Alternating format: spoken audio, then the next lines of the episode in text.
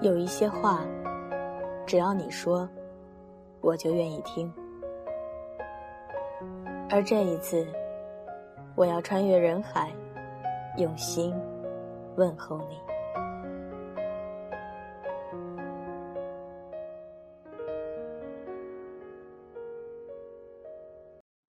二零一五，我在这儿，将温暖说给你听。这里是荔枝 FM 二九九八五晚间治愈系，我是袁熙。背景音乐请关注 QQ 群、新浪微博以及微信公众账号。官方淘宝店铺请搜索“晚间治愈系”。今天是二零一五年九月三日，星期四。是一个值得纪念的日子，是中国反法西斯战争胜利七十周年纪念日。在这个勿忘国耻的今天，让我们一起来听听中华儿女们对祖国母亲的告白。我在江西南昌，我爱中国；我在广西，我爱中国；我在四川，我爱中国；我在上海，我爱中国；我在安徽。我爱中国，我在南京，我爱中国；我在上海，我爱中国；我在郑州，我爱中国；我在浙江，我爱中国；我在湖南，我爱中国；我在南京，我爱中国。希望祖国可以越来越我在广西，我爱中国；我在北京，我爱中国；我在长沙，我爱中国；我在长春，我爱中国；我在北京，我爱中国；我在黑龙江，我爱中国；我在上海。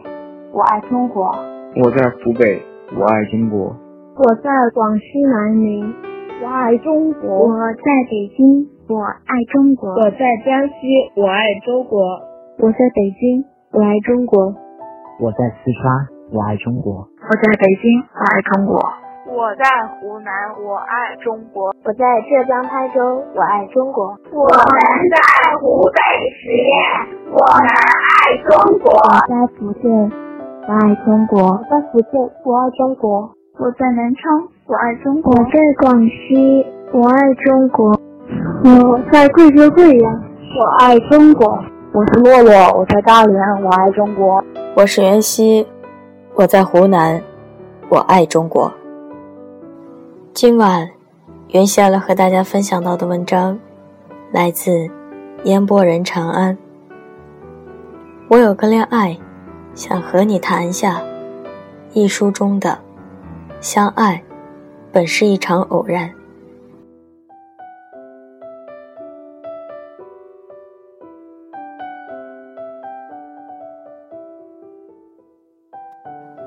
有段时间什么都不想干，天天宅在家里，吃了睡，睡了吃，两个星期没出门，很爽。再不出门就要饿死的时候，周游突然跑来找我。你是不是会写小说？他进门就问，能不能教教我？我眼睛一亮，你给多少钱？周游假装没听见，又问，你快说说，写小说要注意什么？要有惊世骇俗的情节。我随口说。我小说里的主角都惨着呢，有家破人亡的，有得癌症的，有临结婚才发现女朋友是男人的。周游打断我：“我有个题材，说给你听。”“好呀好呀，我很高兴。听一次多少钱？”周游又假装没听见。场景是一条大马路，他开始讲。男主角刚买了一辆山地车，非要在人行道上骑。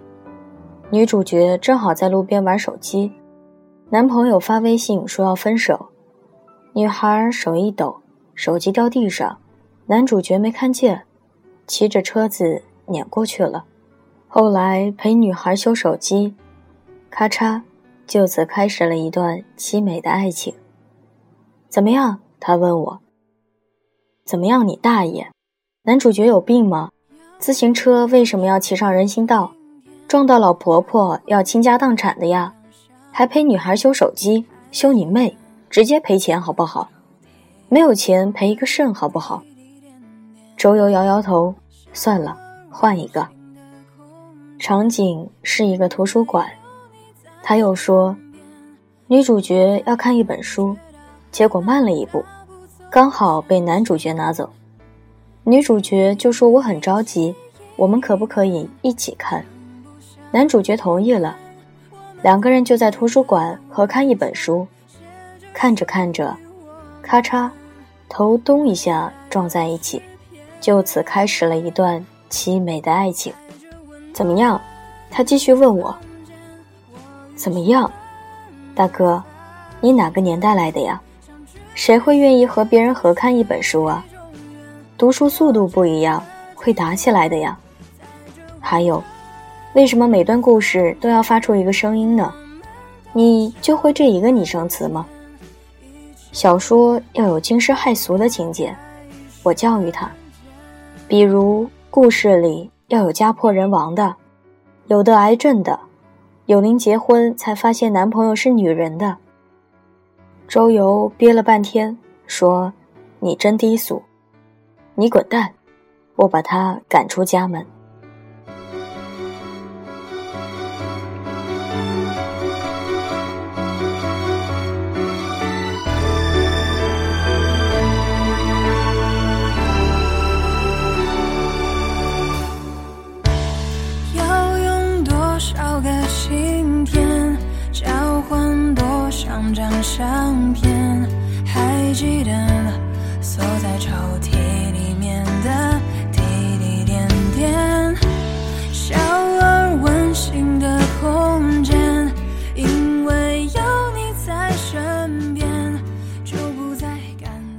认识周游纯属巧合。有一次和几个朋友出去喝酒，喝大了，迷迷糊糊把他们都送上出租。我自己在路边打车，隐约看到一辆车在我跟前停下，拉开车门就滚进去。师傅，去东四环。我说，司机有点愣神，说：“啊，哥们儿，我，你等人是吧？”我表示理解，准备下车再叫一辆。没事儿，走吧。司机突然说：“东四环哪儿？”我报了地址，然后迅速睡死过去。醒过来就觉得不对劲，这车怎么这么干净？一抬头，靠，还有天窗。继而发现，这他妈根本就不是出租车呀！大哥，你倒是说一声啊！我手忙脚乱，打算让司机靠边停。司机很淡定，说：“你不是去某某路吗？”我也要去哪儿，捎你一段好了。我看你刚才喝成那样，下车万一被人撞死，我也觉得于心不忍。我怎么觉得这是在诅咒我呢？我看看周围，确实是熟悉的街景，慢慢放下心来。到了地方，这大哥死活不收我钱，说我这样的人不多见，就当交个朋友。后来一起喝了几回酒。慢慢变得熟悉，我也就知道他叫周游，在国企上班，收入稳定，精神正常，而且酒量惊人，能把我和大宽两个人同时喝趴下。人也是好人，别的毛病没有，就是天天哭着喊着要找女朋友。那你去找呀，我说。周游摇头。我没有遇到我命中注定的女孩，他说，他所谓的命中注定，就是要像小说里面一样，有一场浪漫的邂逅。他心目中邂逅的方式也有很多，比如骑自行车碾碎女孩的手机，比如在图书馆和看一本书，更夸张的还有他走在路上，突然心跳紊乱，咔嚓昏倒在地。一个温柔的姑娘把他扛到医院，悉心照顾他，然后两个人在一起，开始一段凄美的爱情。一个大男人有这样的想法，也不知道是从小缺爱，还是电视剧看多了。而且他还告诉我，他找女朋友有一个条件，就是一定要是黑长直。我目瞪口呆，听。上去很色情呀。我说，我说头发。周游强调，然后给我依次说明究竟是多么黑、多么长、多么直，说了整整十分钟。我是一个有原则的人，周游说，这算什么原则？这么详细的描述，你去玩游戏好吗？像我们这么纯洁的人，一般都只有一个标准，那就是胸大。为了满足周游的愿望，我和大宽给他搜罗了很多妹子的照片，都是我们的朋友或者朋友的朋友。这个不行，头发不够黑。周游指着一张照片说：“那换一张。”这个也不行。周游说：“头发才到肩膀。”你们有没有尝试？再换一张。这个更不行了，周游说：“发梢明显是烫过的。”你们俩真的有审美能力吗？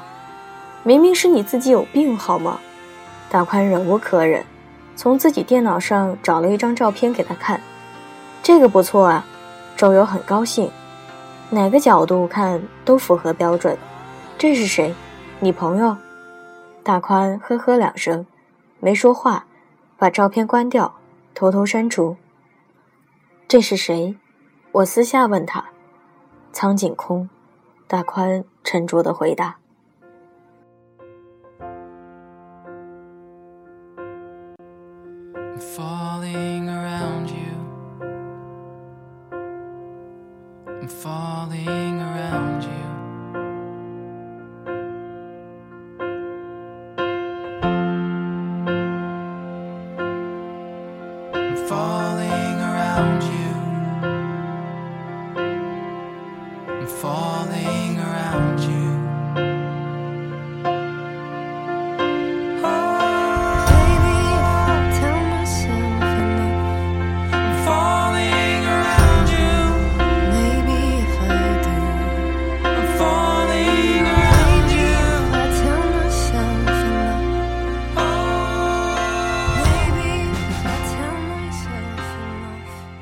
这样折腾了半年，周游还是没有女朋友。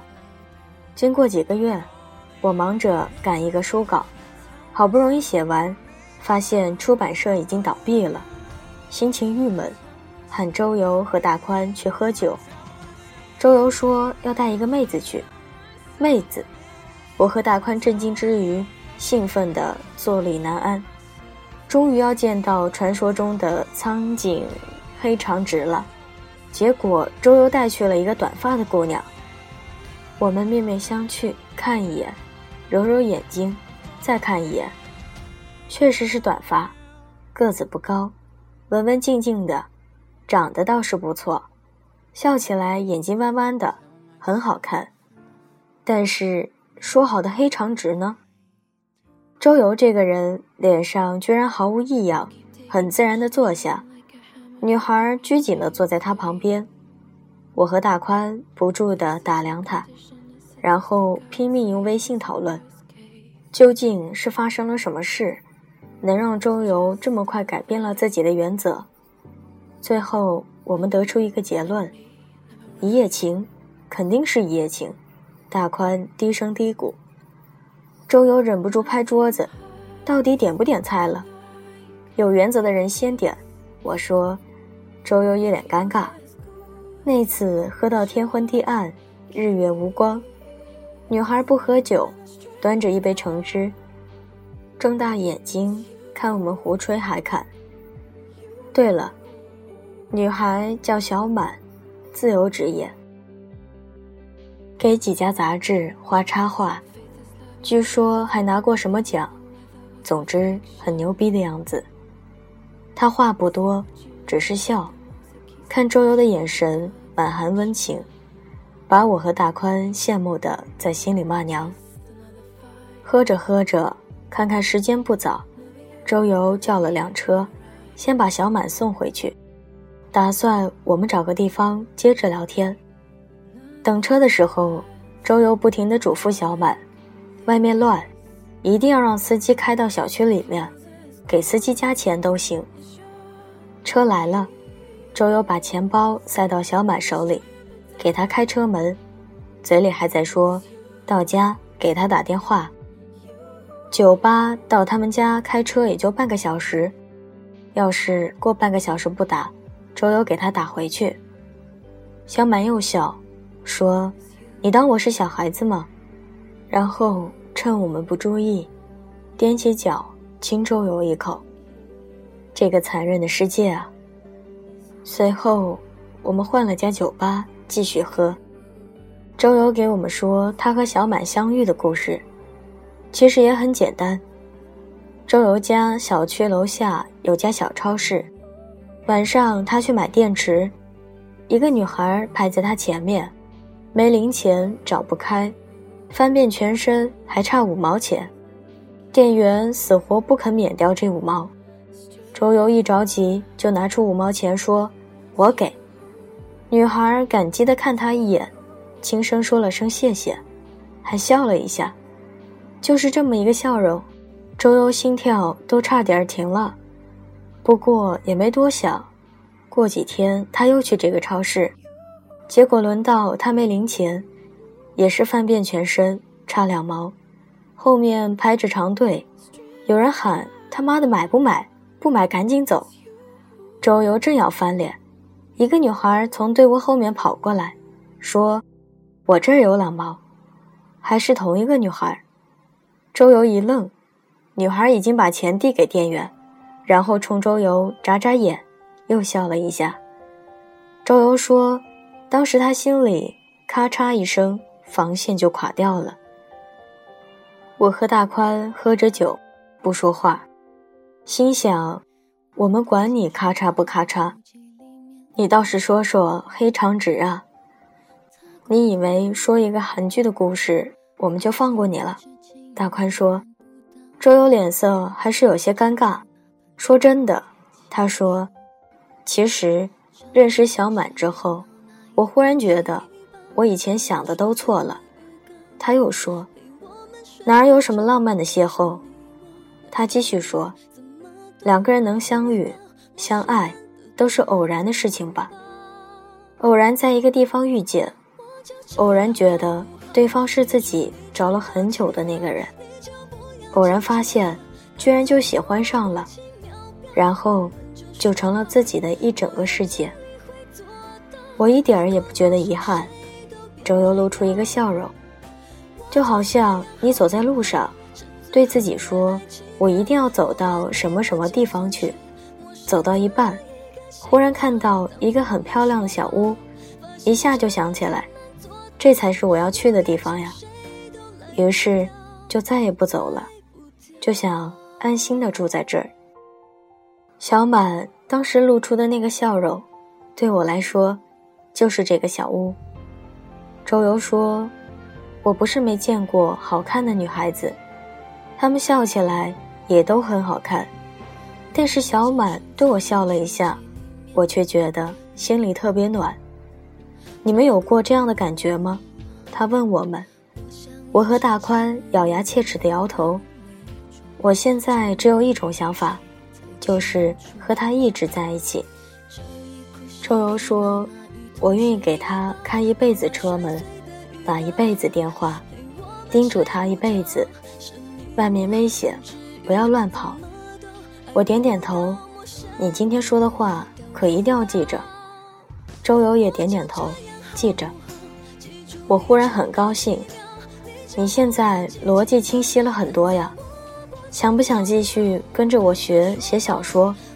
周游摇头，不写，我现在过得很开心，没人爱的人，才写小说呢。我惨遭羞辱，抱头痛哭，结账的时候，我揪着周游不放，威胁着让他付钱。周游把口袋翻出来，说。钱包给小满了，最后还是我和大宽平摊了酒钱。唉，还没结婚，已经惦记着交公粮，真是个好同志。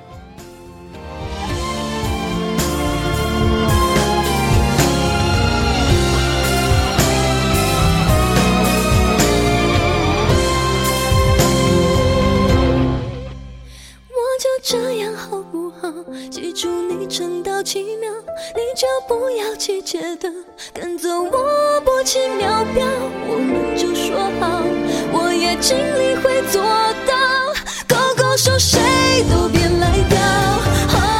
我就这样好不好？趁最后在爱情有了女朋友，周游和我们联系就少了。人家两个人的世界，我们也不打算多打扰。偶尔有机会一起吃饭，周游都会带着小满去。小满渐渐的也会说很多话，和周游一唱一和，那种天生一对的感觉，仍然羡慕的我和大宽都想骂娘。再过一年，周游和小满出国旅行，周游突发奇想，在飞机上求婚，成功。他从国外给我们发消息。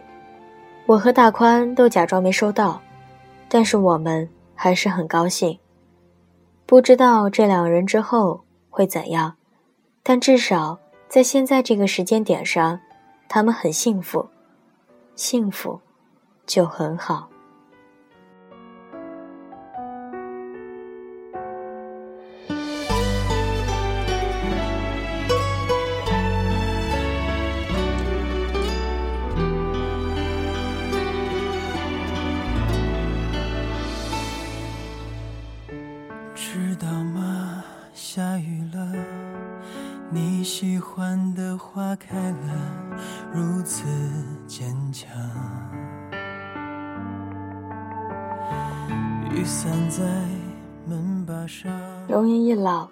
光一散，希望每一位长颈鹿都能记得，晚间治愈系会一直在这里，伴你温暖入梦乡。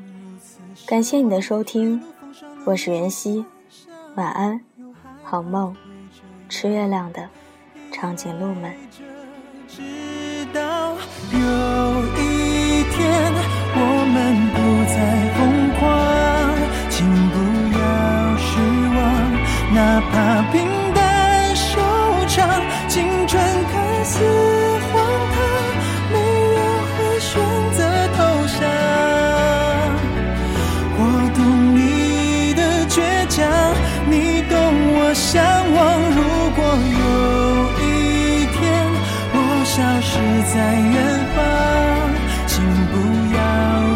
上，即使你不